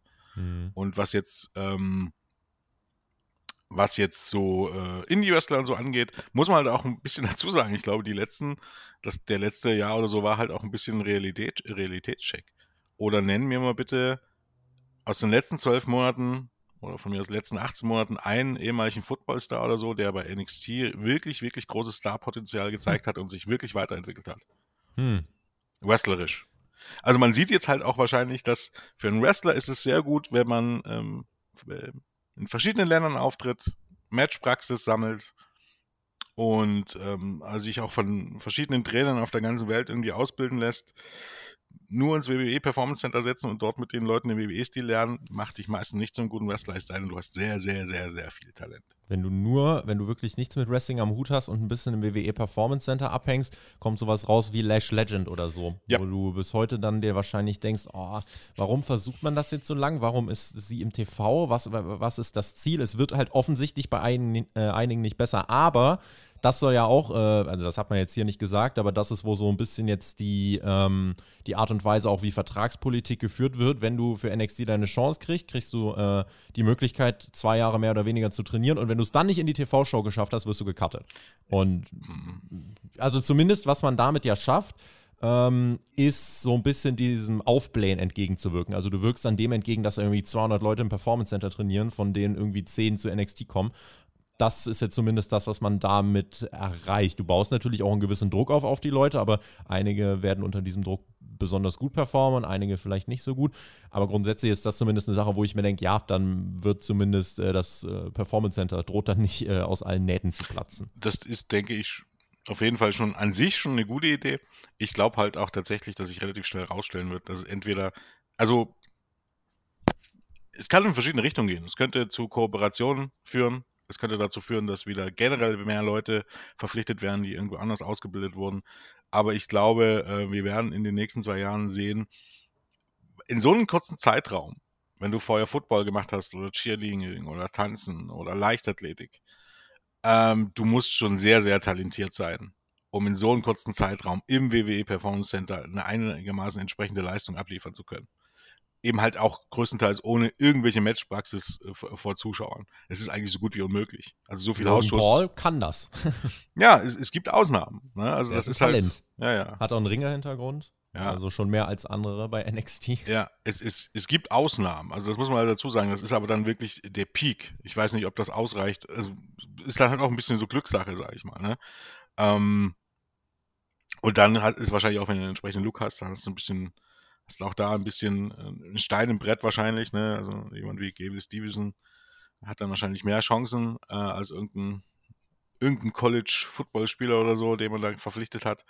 Aber ich ich glaube ja, dass man jetzt irgendwann selbst erkannt hat oder vielleicht auch erkennen wird, ne, dass das, was das, ähm, ich habe es mal ketzerisch genannt, irgendwie Glorified Gym, dass das WWE Performance Center als Wrestling Training Center dann doch ein bisschen überschätzt wird. Hm. Dort bekommt man vielleicht einen Feinschliff, aber so die Grundlagen und so weiter wird man dort auch lernen. Aber zum wirklich guten Wrestler ist kaum jemand geworden im WWE Performance Center, also alleine dort. Ne? Äh, es sei denn, wie gesagt, er hat unglaublich viel Talent. Also ich meine, mhm. ein paar gibt es halt natürlich, ne? Es ist ja jetzt aber nicht so, dass man dort irgendwie, also aus, ja, ähm, sehr wenig, sehr viel machen kann. Also das mhm. habe hab ich dort noch nicht gesehen. Ja, bei den Frauen noch stellenweise. Bei einigen Frauen hat man das noch gut hinbekommen, aber bei den Männern gibt es nur wenige Beispiele. Und man will jetzt halt auch realistisch gesehen nicht nur so Leute wie äh, Baron Corbin oder so ähm, in den Shows haben. Also das muss man jetzt mal ganz so ganz klar sagen. Also das ist man kann das verkraften, aber ich glaube, nur solche Leute will man da halt nicht haben. Ich verkrafte Baron Corbin nicht, aber auch das ist eine ganz persönliche Empfindung. Äh, der Mensch ist ja wahrscheinlich ein ganz äh, fantastischer Typ, aber äh, ich persönlich, ganz ich persönlich, ja, das ist keine objektive Feststellung, ich ganz persönlich äh, mag Baron Corbin gar nicht. Deswegen äh, lass uns nicht über Baron Corbin reden, sondern über Ratings. Die haben sich für WWE eigentlich wirklich gut äh, entwickelt, denn insgesamt Kabel TV hat 11,5% verloren im Quartal im Jahresvergleich, also drittes Quartal 22 zu drittes Quartal 21. Aber Raw ist gestiegen um 4,2 Prozent. Und äh, letztes Jahr war man bei 1,79 Millionen im Schnitt. Jetzt ist man bei 1,86 Millionen im Schnitt. Also das ist wirklich ja, ein Anstieg, auch NXT, muss man sagen. Ne? Das äh, ist auch mittlerweile ordentlich gestiegen. Und wenn man sich halt eben anschaut, mittlerweile ist halt selbst NXT wirklich für das USA Network äh, eine, also eigentlich nach Raw die bestlaufendste Show. Denn wenn wir jetzt einfach mal die Primetime uns sonst angucken, das USA Network hat eigentlich ein Primetime Average von 600.000 Zuschauern. Dann kommt aber WWE jetzt mit NXT-Shows, die regelmäßig über 600.000 liefern. Dann hat man eben Raw mit äh, im Schnitt jetzt 1,86 Millionen. Und da siehst du einfach nochmal, wie essentiell wichtig die WWE für das USA Network ist. Diese über 25 Jahre lang anhaltende Partnerschaft ist absolut essentiell für den TV-Sender. Und deswegen werden die beim nächsten Mal noch mehr Geld auf den Tisch legen, einfach weil sie WWE brauchen. Das USA Network selber hat 24,1% im Jahresvergleich verloren. Ähm, und das, und das ist halt einfach, das ist richtig, richtig verrückt und zeigt einfach nochmal, ähm, wie, wichtig, äh, wie wichtig das ist. Ich glaube, im äh, Observer gab es eine Berechnung, ohne Raw äh, wäre der Schnitt auf dem USA Network sogar um über 30 Prozent gefallen. Und das sind natürlich Horrorzahlen. Ähm, wenn das Kabel-TV um 11 Prozent sinkt und du um über 30, dann äh, ist das schon bitter. Aber generell, ne, wenn du entgegen des Trends wächst und das hat Raw geschafft, dann ist das eine positive Entwicklung und die hängt, glaube ich, einfach viel auch mit einer Neugier zusammen. Äh, war ja immer so viel auch bei den Anlegern die Frage, oh, wenn Vince McMahon weg ist, guckt noch jemand WWE? Die Frage äh, oder die Antwort ist ja und äh, sogar mehr als vorher. Ja. Jens.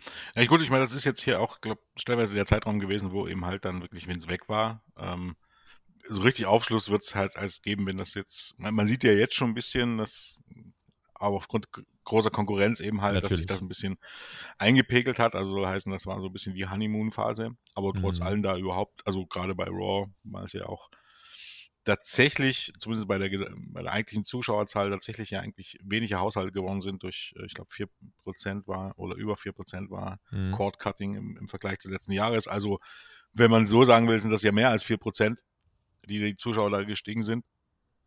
Und das ist auf jeden Fall eine gute Sache. Ähm, ja, Using Network, das Einzige, was halt passieren kann, wenn es dumm läuft für WWE, dass Using Network generell so viel an Bedeutung verliert, dass NBC irgendwann mal sagt, ja, eigentlich braucht man also die Gefahr läuft halt irgendwann. Ne? Wenn man zu weit irgendwie abrutscht generell, dann bekommt man auch weniger Geld von den Kabelanbietern. Ähm, und das könnte halt dann irgendwann dazu führen, dass, dass das USA Network generell an Bedeutung verliert und dann wird vielleicht nicht mehr so viel Geld reingepumpt dort. Ist Aber da gut. so eine Senderfusion sonst noch denkbar? Also, dass das USA Network mit einem anderen Sender zusammengelegt wird? Oh ja, ich glaube, sowas ist generell, also das ist halt immer so, man sieht das ja, dass, dass diese Szene, ich will nicht sagen unberechenbar ist, aber dort würde man alles irgendwie machen, um, um Kosten zu optimieren es, und, es, es und Einnahmen die, zu erhöhen. Es gibt, es gibt ja sogar die Hintergrundgerüchte im Moment, dass, ähm, war, ist es nicht so, dass Time Warner und ähm, dann, also die, die äh, Oberfirma vom, vom USA Network, äh, dass die nicht äh, so ein bisschen liebäugeln, da irgendwas zusammenzulegen? Oder, also ich meine da ja. in die Richtung äh, Berichte gelesen zu haben. Ähm, und, und das wäre natürlich, also NBC Universal wäre mhm. das und dann eben Time, Time Warner. Das genau. wäre eine der größten Medienfusionen aller Zeiten, kann man eigentlich schon sagen, der natürlich einfach nur dienen würde, um sich finanziell ein bisschen den Arsch äh, von, vom, äh, die Kuh vom Eis zu schieben, sage ich mal. Ähm, und das wäre, also dann wäre natürlich aus vielerlei Hinsicht, äh, AEW läuft übrigens bei Time Warner, wäre aus vielerlei Hinsicht sehr lustig. Das ist richtig. Also diese Gerüchte gab es, muss, muss aber sagen, ist, kurz darauf gab es aber auch Meldungen aus der Serie, wo gesagt hat, ja, da ist gar nichts dran. Hm, also, okay, also, ja. ähm, weil ja nur Warner Media und Discovery erst fusioniert haben und direkt im Anschluss, genau. aber ein paar, Wochen, ein paar Wochen später kamen dann irgendwie so die Gerüchte, dass NBC und Warner, also ich weiß gar nicht, wie wollen die sich dann nennen? NBC, Warner, Discovery oder so, wird immer NBC? länger dann irgendwann. Ja. Ähm, ähm, dass da nichts dran sein soll. Aber auf Sicht ist sowas immer möglich. Das muss man halt auch ein bisschen dazu sagen. Weil diesen Unternehmen, das ist halt immer, immer, eigentlich ist es unglaublich interessant und amüsant, eben zuzugucken. Auf der einen Seite werden dort immer mehr größere Gelder ausgegeben. Es gibt immer mehr Plattformen, die es da gibt, ne, auch Streamingdienste, die es da gibt.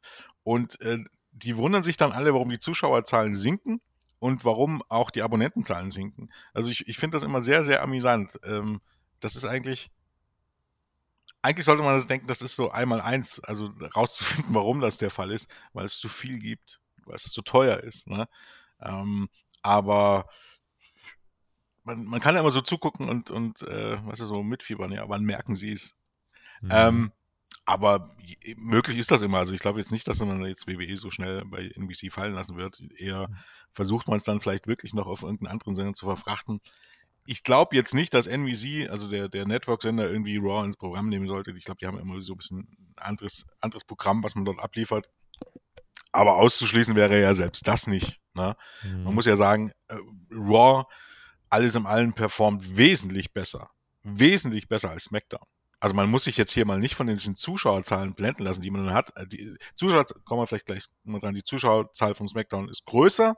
Mhm. Ähm, auch im Vergleich zu, zu anderen Kabel, äh, äh, Networks nicht so schlecht, ja. aber eigentlich trotzdem nicht gut. Nee. Muss man halt ein bisschen dazu sagen. Das ist in die, zumindest die Gesamtzuschauerzahl nicht in der Hauptzielgruppe, aber die Gesamt, das finde ich übrigens auch ganz interessant, aber die Gesamtzuschauerzahl ähm, ist im Vergleich zu anderen Network-Sendern eigentlich äh, unter aller Sau. Richtig. Aber in der Hauptzielgruppe ist es besonders gut. Und Richtig. was, was ich ganz interessant finde, ist, ich meine, die TV-Sender und so weiter gehen ja eigentlich nach der Hauptzielgruppe. Lass mich mal nicht lügen, aber diese Zahlen gibt es im Quartalsbericht nicht. Was heißt das jetzt eigentlich? Also bei Smack, bei NXT weiß ich, weiß ich, dass der Altersschnitt unglaublich, also die Zuschauerzahl ist gestiegen im Vergleich zu vorher der, und der Zuschauerschnitt aber auch. Also äh, Altersschnitt. Ja. Äh, ja, der Altersschnitt. Der Altersschnitt bei NXT war noch nie so hoch wie aktuell. Zwischendurch Zuschauerschnitt äh, von über 60 Jahren pro Folge. Ja, ne? und ich glaube, das ist eher noch gestiegen. Also ich habe jetzt mal geguckt letzte Woche. Das war das niedrigste Ergebnis in der Hauptzielgruppe in den vier Jahren, wo NXT auf dem USA Network läuft, aber die Zuschauerzahl war ähm, recht ordentlich an sich. Also eher, eher, ist das Ganze noch älter geworden und man hat, also ich, man könnte es sich ja ausrechnen, aber ich finde es halt beachtlich, dass genau diese Zahl, die ja eigentlich bei WWE, bei Raw und SmackDown mit Abstand die, das beeindruckendste ist, weil man da eigentlich fast immer auf Platz 1 ist, wenn jetzt nicht gerade NFL oder irgendwas läuft, oder zumindest auf Platz 2 oder Platz 3, ähm, das ausgerechnet. Diese Zahl fehlt hier. Naja, weil dann eben Nachfragen kommen. Ach, wenn das bei SmackDown so ist, wie sieht denn das bei den anderen aus und so weiter. Ja. Äh, man will natürlich nicht den Eindruck erwecken, kannst ja nicht hier die ganze Zeit erzählen, Logan Paul, Social Media, toll, toll, toll. Und dann, ah, okay, und welche Leute gucken eigentlich eure Nachwuchssendung? Ja, so über 60-Jährige. Ja. Das kommt dann, glaube ich, nicht so gut. Ja, ja, richtig, aber, aber also bei Raw und SmackDown wundert mich, also, dass es gar nicht gebracht wird, weil da, da könnte man halt immer sagen, ja, meistens Platz 1, meistens Platz 2. Ne? Das klingt halt dann gut ich meine, man könnte sie, also man könnte sie auch andersrum drehen. Ne? Man lässt einfach die Gesamtzuschauerzahl weg und nimmt nur die P18 bis 49, weil das die relevante ist. Und ich meine, von den Anlegern kommt dann niemand auf die Idee, mal durchzurechnen, wie hoch dann der Altersschnitt sein muss. Ne? Das, mhm. Aber man entscheidet sich für den anderen Weg. Das, das finde ich durchaus äh, interessant irgendwie. Also, mhm. für, naja, aber auch, auch also in jeglicher Hinsicht verstehe ich es halt nicht so ganz, denn wenn man sich die Zuschauerzahlen von den anderen Sendern anguckt, eben bei P18 bis 49, ist das ja auch noch schlimmer. Also ne, so herkömmliches Fernsehen ist ja wirklich so eine Sache, die eher naja. für die Älteren ist. Also selbst im Vergleich dazu würde es ja noch, noch irgendwie imposanter wirken. Mhm. Man entscheidet sich trotzdem für die Gesamtzuschauerzahl. Mhm. Ich warte generell darauf, dass sich dieses ganze Rating-System, die Nielsen-Messung, also es laut mittlerweile in den DVR-Zahlen gab es ja letztens auch mal, äh, haben sich einige Menschen auf Twitter ein bisschen entblößt, haben gesagt, DVR, ja, wer, wer, nimmt denn heute noch auf, so nach dem Motto. Aber nee, DVR ist im Endeffekt auch die Leute, die es halt delayed einfach in der App dann zum Beispiel ja. gucken oder in anderen Networks. Also das ist, äh, das, das fließt da schon mit ein. Also das sind nicht einfach nur die Zahlen, sondern gerade auch bei Network Television, äh, alles, was dann irgendwie bei Fox on Demand und so geschaut wird, das äh, zählt dann da auch mit rein, aber eben als DVR. Diese DVR-Zahlen, die sind aber nicht so wichtig. Im Endeffekt äh, steigen damit nochmal die Zuschauerzahlen. Gerade bei Rampage zum Beispiel über DVR kommen nochmal äh, wirklich über 100.000 dazu, die das nochmal im Nachhinein schauen. Aber ähm, im Endeffekt sind das keine Zahlen, die wirklich relevant sind, einfach weil äh, da die Werbung nicht so ähm, effizient ist wie eben im TV. Und das muss man halt immer noch so betrachten. SmackDown, um das jetzt noch kurz äh, auf den Punkt zu bringen, also äh, SmackDown Viewership ist um 0,7% gestiegen, Network Television ist um 15,9% gefallen und äh, auch die Fox Primetime ist eigentlich gefallen und da hat SmackDown aber ähm, insgesamt gut gegengehalten. Das heißt, ähm, nach Raw auch äh, SmackDown die, die große Show, die A-Show ja zweifelsohne, die definitiv auch in den Ratings zumindest nicht gefallen ist, sondern leicht gegen den Trend gearbeitet hat. Und das ist im Endeffekt eine Sache, die ja sehr positiv einzuordnen ist. Was wir auch noch offen haben, das ist, äh, geht aber relativ schnell, die Tickets. Äh, da kann man mittlerweile auch sagen, also die äh, Tickets für Hausshows, äh, nachdem man ja wirklich letztes Jahr nach Corona einmal richtig rausgehauen hat, ähm, da, da sind ja wirklich auch noch mal viele, viele Leute gekommen. Und das ist jetzt, das hat man nicht ganz halten können. Also da ist man jetzt insgesamt fürs Quartal ähm, von 8.300 auf 6.300 roundabout gefallen, was aber ähm, ja, was aber für die, für die Hausshows, beziehungsweise generell für die Shows in Nordamerika jetzt nicht verkehrt ist, wenn man alle Events nimmt und dann kommt aber jetzt auch SummerSlam, Clash at the Castle und sowas rein, ist man bei ungefähr 7000 im Schnitt. Ähm, und was immer noch beachtlich ist, ist insgesamt hat man ähm, die Ticketpreise, die sind gesunken. Aber trotzdem hat man im Ticketbereich 500.000 Dollar mehr Einnahmen im Vergleich zum Vorjahr, weil aber insgesamt mehr Shows veranstaltet worden sind und ähm, da natürlich trotzdem damit dieser Trend so ein bisschen aufgefangen wird. Äh, aber die Ticketpreise, das vielleicht ganz spannend, ähm, sind insgesamt ein bisschen äh, runtergegangen. Also ich glaube von 75 Dollar auf 67 Dollar im Schnitt preislich. Mhm, darf man auch gespannt sein, also generell, ob das jetzt irgendwie ein Trend wird. Weil bisher war es ja immer so, die Zuschauer, die man hat, möglichst stark melken Ne? Auf der anderen Seite, das kann man halt auch nur bis zu einem gewissen Zeitpunkt machen. Also gerade in Zeiten, wo, wo es dann doch dünner wird in der Geldbörse. Aber, aber jetzt, jetzt, jetzt, sorry, aber jetzt gerade merkt man ja schon, dass die Nachfrage irgendwie dann trotzdem da ist. Extreme Rules ausverkauft, äh, Survivor Series, Wargames, ohne dass da was angekündigt ist, ausverkauft, WrestleMania über 100.000 Tickets. Also meine Prediction wäre eher, dass dieser Ticketsektor wirklich wieder wachsen wird und dass da generell, auch wenn du dir die Zuschauerzahlen anguckst, Raw jetzt eigentlich regelmäßig 6.000 bis 8.000 Leute am Start äh, und das relativ konstant, auch bei Shows, wo du dir denkst, warum? Und, und das ist im Endeffekt halt eine Sache, die dann für mich gerade schon dafür spricht, dass WWE einfach das heißere Produkt hat. Gerade jetzt im Vergleich zu AEW ist das äh, bei den Tickets, also war es selten so deutlich, wie es jetzt ist. Äh, ja, ist ja auch im Moment so. Also das kann man, glaub, glaub, glaub schon durchaus sagen, ne? dass äh, WWE in diesem Sinne da einen gewissen Lauf hat. Ne? Muss auch, auch sagen, ähm, ähm das ist halt, äh, beschränkt sich jetzt tatsächlich größtenteils nur auf die, äh, auf die TV-Shows und die Pay-Per-Views, was aber am Ende auch das Entscheidende ist, vor allen Dingen eigentlich auf die Pay-Per-Views, wenn man es genau nimmt. Raw und SmackDown sind auf dem, auf, im Vergleich zum letzten Jahr oder, oder auch zur Tendenz vor, vor Corona auf einem, auf einem guten Level, jetzt auch nicht auf einem herausragenden, aber auf einem guten Level. Wenn sich das hält, kann man zufrieden sein. Wenn sich das steigt, äh, steigert, kann man sehr zufrieden sein. Ausschuss ist nochmal ein anderes, äh, noch eine andere Sache. Da veranstaltet man sehr, sehr oft vor 2000, 3000 Zuschauern und ich glaube, hat in den letzten Wochen fünf oder sechs Shows abgesagt, weil man so gut wie keine Tickets verkauft hat. Mhm. Das ist tatsächlich nochmal was anderes, aber wenn man es festhalten kann, wenn man irgendwie eine Show hat, wo signifikante Sachen passieren können, dann verkauft man dafür auch Tickets. Ne? Ist halt immer ein bisschen so äh, die Sache, ich weiß nicht, wie da, wie es da genau mit den Ticketspreisen aussieht, ist halt immer ein bisschen die Sache. Die Probleme auf der Welt können nicht groß genug sein, die Leute suchen Ablenkung am Ende des Tages. Gerade nach Corona ne, war das eine große Sache, da sind die Leute wirklich zu allen möglichen Events hingeströmt. Das ist jetzt auch noch der Fall und davon profitiert natürlich auch WWE, genauso wie von, von einer gewissen Aufbruchsstimmung wenn man das irgendwie halten kann, dann wird sich das auch weiterentwickeln. Also gerade bei großen Shows, ich glaube, da muss man im Moment nicht viel tun, um viele Karten zu verkaufen. Was hat Nekar noch gesagt? Der hat im Endeffekt auch, das kann man relativ äh, kurz zusammenfassen, hat gesagt, Weeklies sind äh, eigentlich mit das wichtigste Instrument, um Zuschauer an der, bei der Stange zu halten. Und auch wenn der Trend zum Beispiel dahin geht, dass zum Beispiel Amazon Prime und so weiter immer mehr einsteigen, wenn es um Live-Sportrechte geht, ähm, dass WWE trotzdem im Kabel-TV weiter eine große und Network-TV weiter die größte Reichweite sieht. Das heißt, er hat so ein bisschen äh, dem entgegengewirkt, also dass wir irgendwie, ne, dass Raw irgendwann auf Netflix läuft und so weiter, äh, auch wenn die mehr Geld bieten würden, hat er eher so ein bisschen geklungen, äh, dass die ähm, dass dieses Angebot von WWE nicht äh, zwingend angenommen werden würde, nur weil mehr Geld, sondern dann geht es schon auch ein bisschen strategisch darum, wo habe ich regelmäßig die größte Reichweite, garantierte Reichweite auch. Und ähm, deswegen, ja, das, das wird andere Deals erschweren außerhalb des TVs. WWE ist aber weiter in einer Top-Position. Das hat man auch nochmal, äh, das hat man auch nochmal ähm, wirklich so ja, ne, unter, unterm Strich festgehalten, dass WWE einfach wirklich mit seinen Zahlen, mit seiner Performance in einer Top-Verhandlungsposition ist, dass eben auch wirklich Sender dazu bieten, ja, und äh, das insgesamt die äh, wahrscheinlich, ja, Kabel, äh, Kabelsender, die wirklich diese Summen, diese hohen Summen mitgehen können, die wird kleiner werden und da wird WWE aber der, ähm, ja, der Platzhirsch sein, mehr oder weniger, wenn, also jetzt neben, neben NFL und sowas. Das heißt, im Endeffekt, ja, hat er einfach nur nochmal gesagt, die Wahrscheinlichkeit, dass Raw SmackDown äh, irgendwann äh, einfach nur in der Streaming-Mediathek laufen, egal für wie viel Geld, das ist unwahrscheinlich und das ist aber eigentlich auch rein rational gesehen erstmal der vernünftigere Weg, ne? Ja, ich meine, das ist, man könnte ja sagen, auch Captain Obvious. Also, also das ist schon immer der Punkt gewesen, dass äh, man äh, die im Wrestling generell, dass man diese Shows nicht vom, vom TV abziehen kann, weil das TV die meiste Reichweite hat. Ich meine, das einzige Ausnahme ist ja vielleicht noch Netflix, wobei es ja auch rückläufig ist. Du brauchst halt einen Sender, der, oder du brauchst halt Plattformen, die so ziemlich von jedem erreichbar sind, damit du erstmal, damit die Leute wissen, dass es WWE gibt und du da auch rangeführt wirst.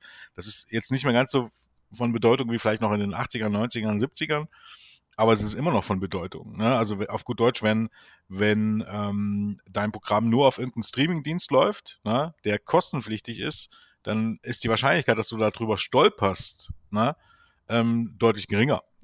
So einfach ist das am Ende. Und ähm, WWE hat halt den Vorteil, äh, den gleichen Vorteil wie AIW übrigens auch, dass man so der Hybrid ist zwischen Sport und ähm, Unterhaltungssendung. Generell ist es so, man kann sich halt selbst jetzt noch als Live-Sport verkaufen, obwohl man jetzt natürlich nicht NBA oder Football oder MLB oder ähm, Fußball, ähm, Soccer ist oder Formel 1. Aber ähm, man geht halt noch in diese Richtung. Und äh, eigentlich kann man fast sagen, so ziemlich alles abseits von Sport und Live-Sport läuft bescheiden. Mhm. Und Nachrichten. Ne? Nachrichten ja. ist halt noch so eine Sache, je nachdem, was gerade auf der Welt passiert. Aber äh, alles andere läuft halt bescheiden. Also es ist gerade mal, was, was läuft im Moment hier, wie Real Housewives und dann vielleicht noch mh, hm, ähm, House of the Dragons, was da gut läuft. Ansonsten sind das halt so Sachen, Reality-Shows, ähm, äh, Unterhaltungsshows, die kannst du halt on demand schauen. Und da gibt es meistens noch mehrere Plattformen, wo du das tun kannst. Oder du wartest und binge-watch das dann irgendwann. Oder es gibt viel zu viele andere, äh, ähm, also ne, wenn, wenn ich jetzt irgendwie, keine Ahnung, House of the Dragons nicht live schauen will, ähm, weil ich keinen Kabelsender habe, dann ähm, Gibt es vielleicht irgendeine Alternative? Ich weiß jetzt nicht hundertprozentig, wo ich das schauen kann, irgendeinen Streamingdienst. Ansonsten warte ich halt, bis es auf dem Streamingdienst läuft und suche mir irgendeine andere Serie raus, die ich derweil gucke. Mhm. Ne? Das heißt, es gibt nicht diese Notwendigkeit, dass jetzt oder live zu gucken, wie das früher noch der Fall war. Und genau das ist der Vorteil von äh, Sport. Weil sich niemand irgendwie eine WWE-Show von vor vier Wochen angucken würde ne? um dann irgendwie äh, auf dem WWE-Network, um dann auf dem äh, Stand zu bleiben, weil du dann halt die Pay-Per-Views verpasst, ne? die dann vielleicht live noch ein bisschen relevanter werden. Und genauso ist das auch beim Sport. Und das ist der große Vorteil, den WWE hat. Solange wie man sich als Live-Sport vermarkten kann, den auch AEW hat, ne? ist man vielen anderen Sachen voraus und dann wird es Leute geben, die da sehr, sehr viel Geld äh, bieten. Ne? Bis es da mhm. mal vielleicht eine generell andere Struktur gibt. Es geht ja immer mehr, mehr zu, zu Streaming hin. Ich glaube, irgendwann muss es da mal oder wird es mal einen Abwärtstrend geben, aber das vielleicht gibt es den noch nie oder vielleicht gibt es den erst in, weiß ich nicht, in 50 Jahren, das weiß man halt nicht. Im Moment ist es mhm. noch so, dass wenn du irgendwas live-sportmäßig ist, äh, was vermeintlich DVR-proof ist, ähm, bieten kannst, dann schmeißen sie dir das Geld hinterher. Lass uns zu den Hörerfragen kommen. Denn wir haben im Endeffekt jetzt den Quartalsbericht so inhaltlich abgearbeitet und können jetzt einfach noch ein paar Richtungsfragen äh, beantworten. Da ist jetzt ein bisschen WWE dabei, da ist vielleicht auch noch ein bisschen AEW dabei. Aber ich finde, das ist jetzt ein ganz guter Punkt. Patreon.com slash Spotify Podcast. Da könnt ihr die Fragen stellen für den Hauptkampf. Der Sascha will zum Beispiel wissen, äh, mit den Plänen der WWE in Europa mehr Shows zu veranstalten, besteht die Möglichkeit, dass regelmäßig ein Big Four Pay-Per-View in Europa stattfindet. Jens. Hm. Ich glaube nicht. Also Big Four glaube ich nicht. Mhm. Ich, wie regelmäßig ein Pay-Per-View in England, auf alle Fälle. Schon äh, Festland, Europa, glaube ich nicht. Ist halt einfach nicht der Markt da, glaube ich. Also das muss man halt dazu sagen. Auch die Shows, die man jetzt, ich, Hausschuh kann man jetzt nicht vergleichen, aber die Shows in Stuttgart oder Dortmund sind man weit entfernt von ausverkauft. Mhm. Wir haben von Florian noch die Frage, jetzt geht es ein bisschen in Richtung AEW. Haltet ihr bei AEW es für wahrscheinlich, dass 2023 Hausshows in Deutschland oder Europa stattfinden oder vielleicht eine Großveranstaltung? Äh, eine Großveranstaltung, ähm, ich denke, da wird es jetzt eigentlich mal mittlerweile Zeit für, oder? Ich denke, im Sommer 2023 wird es eine Show in London geben. Bin ich mir ziemlich sicher. Fulham ist ja eigentlich da. Ja großer Kandidat, ne? Also sollte mich sehr wundern, wenn es nicht, also kann immer was dazwischen kommen, aber ich bin mir relativ sicher, dass es die geben wird. Mhm. Und alles andere ist dann halt genauso. Ich meine, auch da, AEW ich meine, du kannst nach Deutschland kommen, aber dann veranstaltest du in einer 2000 Zuschauerhalle. Also das, das, also wenn, wenn jetzt, wenn Miete irgendwie und Ticketverkäufer irgendwie sich nicht, nicht, nicht beißen sollen, also du musst halt einfach da realistisch rangehen. Wenn es eine größere Show ist, klar, dann ziehst du Leute aus England ran, das ist, siehst du ja schon bei Indie-Shows, keine Ahnung, Karl Gold von WXW oder so, da kommen viele von der Insel dann her, ne? Also das musst du halt auch bedenken. Aber du kannst halt jetzt nicht planen mit einer 30.000 oder schon 5 oder 6 oder 7 oder 8.000 Leute Show und, und, glauben, du veranstaltest hier und die Leute kommen hier in Scharen. Ist nicht. Das funktioniert vielleicht in England, in allen anderen Ländern funktioniert das nicht. Nicht in Frankreich, nicht in Deutschland, nicht in Italien, nicht in Spanien. Ist einfach nicht. Dominik fragt: Hallo zusammen, kann Jeff Jarrett die Qualität in den Shows bei AEW und Backstage äh, erweitern ähm, und kann eine Art Cody Rhodes werden für AEW? Beste Grüße von Dominik. Äh, ich mach's kurz: Nein. Ja, ich glaube, er kann irgendwie bei internationalen, ähm, er, er, scheint irgendein Talent zu haben, tatsächlich ähm, Shows äh, an, an, in anderen Ländern produzieren und verkaufen zu können. Da wird er schon einen Mehrwert haben. Gibt ja einen Grund, warum er immer wieder diesen Job bekommt.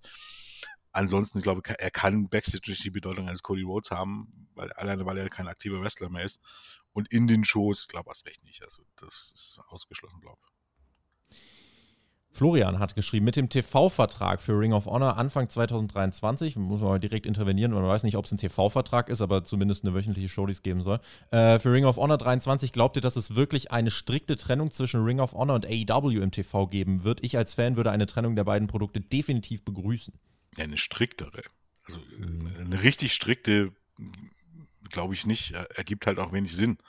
Das Beste, was er machen kann, ist halt cross-promoten. Also das ist logisch, dass da irgendwann mal ein ROH World Champion irgendwie bei Dynamite auftauchen wird, weil Dynamite wahrscheinlich trotz allem die deutlich größere Reichweite hat. Da darf man, aus, darf ausgehen, aber es wird halt nicht mehr, ähm, nicht mehr so stark sein wie jetzt und vor allen Dingen bist, na, hast du, wirst halt wirklich dann eigene Storylines für ROH und so weiter haben, die du bei den AEW-Shows jetzt nicht mehr unbedingt äh, ähm, regelmäßig pushen musst irgendwie. Also vermutlich, muss man dazu sagen. Ich bin da ja immer noch ein bisschen skeptisch, weil ich glaube jetzt auch nicht, dass so ROH, ein eigenes ROH-Programm so ein Selbstläufer wird. Florian hat noch die Frage ange, äh, angeschlossen. Sehen wir CM Punk 2023 in einem Wrestling-Ring? Schwer. Coinflip, sage ich mal. Wenn dann bei WWE. Ich glaube tatsächlich auch.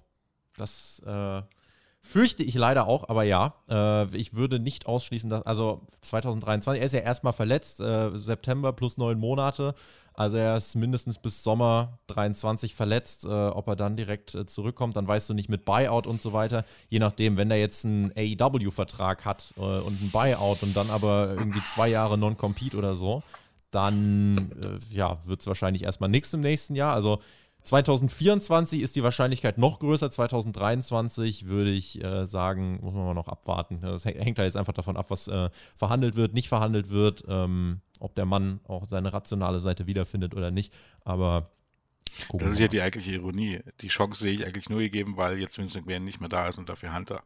Ja. Das, das, ist die eigentliche Ironie. Hätte das vor einem Jahr gesagt, na, hätte ich gesagt, nie und nimmer. Aber ich glaube, Hunter sieht halt auch da durchaus Mehrwert drin, den den zurückzuholen in der jetzigen Situation. Man muss halt sagen, es ist halt wirklich eine schwierige Sache für CM Punk. Normalerweise an seiner Stelle, um seine Reputation nicht weiter zu beschenken, würde ich sagen, bleib zu Hause sitzen, such dir irgendwas anderes. Auf der anderen Seite, so willst du halt jetzt auch nicht abtreten. Ja. So eine Rückkehr von, von, wird halt auch, zur WWE wird halt trotz allem irgendwie an seiner, an jeglicher Glaubwürdigkeit, aber die er überhaupt noch hat, irgendwie. Mhm. Aber na gut, anderes Thema. Jojo möchte wissen, ob wir es für realistisch erachten, dass Cody Rhodes wieder zu AEW zurückkommt und ob wir wissen, wie lange sein WWE-Vertrag läuft. Ich weiß nur, es ist ein Multi-Year-Contract, da hat man nicht, äh, also mir ist jetzt Mindestens keine konkrete. Also es sind immer mindestens drei Jahre eigentlich. Ne? Ja, und Multi-Year. Ja, Cody Rhodes wird gut verhandelt haben, ne? Also der wird für eine, äh, der wird nicht für fünf Jahre unterschrieben haben, mhm. sondern wahrscheinlich wirklich für drei oder so. Äh, und dafür aber trotzdem ein Gehalt wie fast für fünf Jahre gekriegt ja. haben. Anders wäre er wahrscheinlich nicht gewechselt. Ähm, aber ja, die Chance, dass er zu AW zurückkehrt, ich frage mich, warum sollte er jetzt gerade? Naja, jetzt gerade gibt es ja keine Notwendigkeit dafür. Also man wird dann halt sehen, wie das unter, unter Hunter jetzt läuft, wenn er irgendwie zurückkommt. Ne? Ob er da wirklich äh, jemand ist, der, der, der weiter ganz oben im Mix mitspielt und dann sollte er auch nicht. Weil wie das in drei Jahren ist, äh, ja, gibt es die Möglichkeit, natürlich gibt es die Möglichkeit. Und generell kann man sagen, niemand, der bei den beiden Promotions irgendwie auftritt, sollte man ausschließen, dass der irgendwann bei der anderen äh, Promotion landet weil es einfach eine Frage des Geldes ist. Also, ja. Da schließe ich jetzt, rein theoretisch kannst du da selbst Brock Lesnar und Roman Reigns mit einschließen. Wenn Tony Khan bereit wäre, das Geldschatüllchen zu öffnen, dann gibt es diese Chance.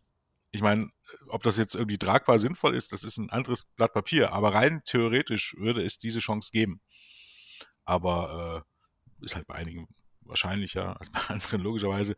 Aber ja, dass Cody irgendwann zurückkehrt, würde ich jetzt nicht ausschließen.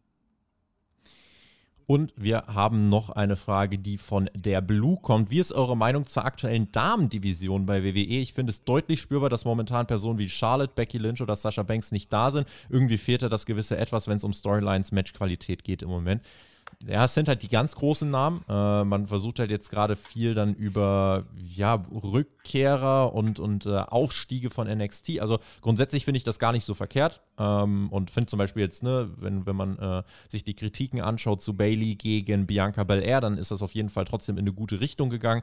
Und ähm, da liegt auf jeden Fall viel Fokus drauf. Aber so ein Zugpferd, ein großes Zugpferd fehlt gerade noch. Und das eigentlich, obwohl eine Ronda Rousey zum Beispiel da ist, ähm, wo, wo man dann jetzt aber Zumindest sagen wir mal, ich würde es ein bisschen also differenzieren. Bei Raw ist das Problem noch ein bisschen größer als bei SmackDown. SmackDown lässt es sich in zwei Stunden besser integrieren als bei Raw in drei Stunden, wo es definitiv mehr Zeit kriegen wird. Ähm, und da fehlt vielleicht noch so ein Key-Player. Aber sonst grundsätzlich, ähm, man merkt ja schon gerade, dass der Fokus da auf jeden Fall größer ist. Und das ist erstmal eine Sache, die ich nicht schlecht finde, weil ich glaube, die Qualität ist grundsätzlich da. Ob man da jetzt die ganze Zeit eine Comebackerin nach der nächsten holen muss, also Candice LeRae, Mia Yim und so weiter, das sei jetzt mal dahingestellt, aber man ist auf jeden Fall bemüht, denke ich, äh, in dem Bereich ähm, wirklich was anzustoßen. Ich habe jetzt, glaube ich, was habe ich noch gelesen? Ich glaube, zu Cora Jade, dass man in ihr die nächste Sascha Banks sieht und so. Also Vielleicht ist da auch ein bisschen äh, zu viel, ja, aber grundsätzlich äh, finde ich es jetzt nicht verkehrt, dass WWE da auf jeden Fall in diesem äh, Frauensektor äh, ordentlich investiert. Ja, man hat ja auch durchaus, ich meine, das ist jetzt kein super tiefes Roster, das ist halt bei den Frauen einfach auch nicht möglich. Also da hast du immer mal ein paar Leute drin, die ja eigentlich ja, nicht unbedingt so mithalten können, aber alles im Allen hat man halt auch ein, ein gutes Roster beisammen, mit, mit guten Leuten beisammen und dementsprechend gibt es hier halt auch die Möglichkeit, ähm, da ein bisschen zu, äh, auch zu überbrücken und zu experimentieren. Aber natürlich ist es so, wenn ihr, ähm, wenn ihr drei, vier Leute wegbrechen, die in den letzten Jahren zu den größten Stars der Division gehört hat, macht sich das bemerkbar. Und es ist dann halt für den, für als Fan auch immer schwierig, sich da auch an neue Gesichter zu gewöhnen. Oder was heißt, ne, du hast halt deine Lieblinge und so weiter. Hm, je nachdem, auf was du äh, am Ende guckst, dann, dann wirkt das halt immer ein bisschen so, als wenn, wenn die Division vielleicht schwächelt, obwohl die jetzt nicht unbedingt zwangsläufig schwächelt oder nicht im Fokus steht, aber obwohl halt einfach andere Namen die Chance bekommen. Glaub durchaus, dass es die Damen, die diese Chance bekommen, jetzt nicht zu schlecht machen. Um nicht zu sagen, gut machen. Äh, ja, ne, also aber trotz allem ist es natürlich, wird, wird es so eine Sache, wenn da Becky Lynch, Charlotte Flair, ja, Sascha Banks und so weiter plötzlich nicht mehr da sind, dann ist das natürlich ein, erstmal grundsätzlich ein Verlust. Hm. Und bei Sascha Banks deutet sich dann jetzt aber an, dass da eine Rückkehr kommt. Sie ist jetzt zurück im WWE-Intro. Unter anderem, das sind ja schon so kleine erste Anzeichen. Sie hat ganz, ganz Großes angekündigt. Vielleicht hat man sich jetzt mit Sascha Banks darauf geeinigt, dass sie vielleicht ein, zwei externe Daten äh, wahrnehmen kann und äh, noch mehr Filmkarriere machen kann und vielleicht ein bisschen catcht nebenbei. Aber zum Beispiel die Gerüchte Sascha Banks zu AW, das kann man, denke ich, mittlerweile ad acta legen. Die Frau ist gerade auch wegen ihrer engen Verbindung, glaube ich, zu Triple H äh, eher gerade auf dem Rückweg zu WWE und das ganz deutlich, ne? Ja, würde ich davon ausgehen. Also auch da, auch da ist halt immer so ein bisschen die Frage. Man muss halt so ein bisschen dazu sagen, ne? Es gibt generell, sowohl bei Männern und bei Frauen, klar, eine Sascha Banks zu haben, ist immer von Vorteil. Ne? Wird es am Ende des Tages einen so großen Unterschied machen in, in jeglicher Hinsicht, macht es halt nicht. Ne? Und dann ist es halt auch eine Frage des Budgets. Also, und ähm, als Performer an sich ist es halt auch immer so eine Sache klar könnte sie jetzt zur AEW gehen, aber welche, welchen Unterschied würde das jetzt für sie machen? Ne? Ähm, wenn sie mehr, mehr Spotlight haben will, dann geht sie zu WWE und gerade wenn man irgendwie äh, gerne als Model oder Designerin oder Schauspielerin durchstarten will, dann ist das Spotlight wichtiger als irgendwie, weiß ich nicht, äh, sich als Künstlerin, als Wrestlerin ausüben zu wollen oder warum auch immer man sich im Moment äh, eher für AEW entscheiden sollte. Also von daher gibt es jetzt für sie nicht so direkt den Grund, nicht, nicht nochmal es bei WWE zu versuchen. Ne? Ihr Problem ist ja offensichtlich weg. Ne? Wenn man davon ausgeht, dass Vince McMahon das äh, Problem war. Und diese Podcast-Folge ist jetzt auch weg, denn ich äh, habe nun meinen Zeitstempel eingetragen für Abmod und Outro und das leiten wir dann hiermit offiziell ein. Das war der Hauptkampf zum dritten Quartalsbericht WWE äh, 2022. Es wird dann eben noch den vierten geben, da kümmern wir uns dann Anfang des Jahres drum und dann werden wir mal gucken. Dann werden wir auch mehr Erkenntnisse haben. Es ist ja generell jetzt einfach so, dass sich eben äh, mit jedem Monat ein bisschen mehr lichtet, wie viel sich jetzt wirklich ändert äh, in der WWE. Auf jeden Fall im Moment das Momentum ist da und die Euphorie ist da und gerade im Vergleich ähm, ne, zu anderen Wrestling-Ligen ist WWE schon in der breiten Masse gerade einfach wieder mehr der heiße Scheiß, als es in den letzten Jahren der Fall war. Und das ist eine Sache, die äh, fürs Wrestling an sich grundsätzlich jetzt erstmal, glaube ich, gar nicht so verkehrt ist. Und hoffen wir mal, dass äh, insgesamt das Business davon weiter profitieren kann. Jens, ich bedanke mich recht herzlich für deine Expertise, deine Einschätzung. Freue mich schon sehr aufs nächste Mal und verbleibe natürlich mit GW Genießt Wrestling. Wir freuen uns sehr über eure Daumen, über eure Kommentare und ähm, über eure Einschätzung. Wo steht WWE nach den ersten Monaten Triple H? Der Quartalsbericht sagt, es sieht nicht schlecht aus, im Gegenteil, es sieht sogar sehr gut aus. Jens, du hast die Schlussworte, ich bin raus und äh, wünsche euch eine fantastische Woche und allen auf Patreon einen fantastischen Wochenstart morgen. Äh, ja, und in diesem Sinne, Hauptkampf kommt am Sonntag wieder, ne? Tschüss! Ja, ähm, ich bedanke mich auch. Hat sehr viel Spaß gemacht, wieder äh, über Wrestling reden zu dürfen, über aktuelle Entwicklungen reden zu dürfen. Ähm, ja, dann genießt den Herbst, schaut Wrestling, ich schließe mich da wie immer an und äh, ja, bis zum nächsten Mal. Tschüss.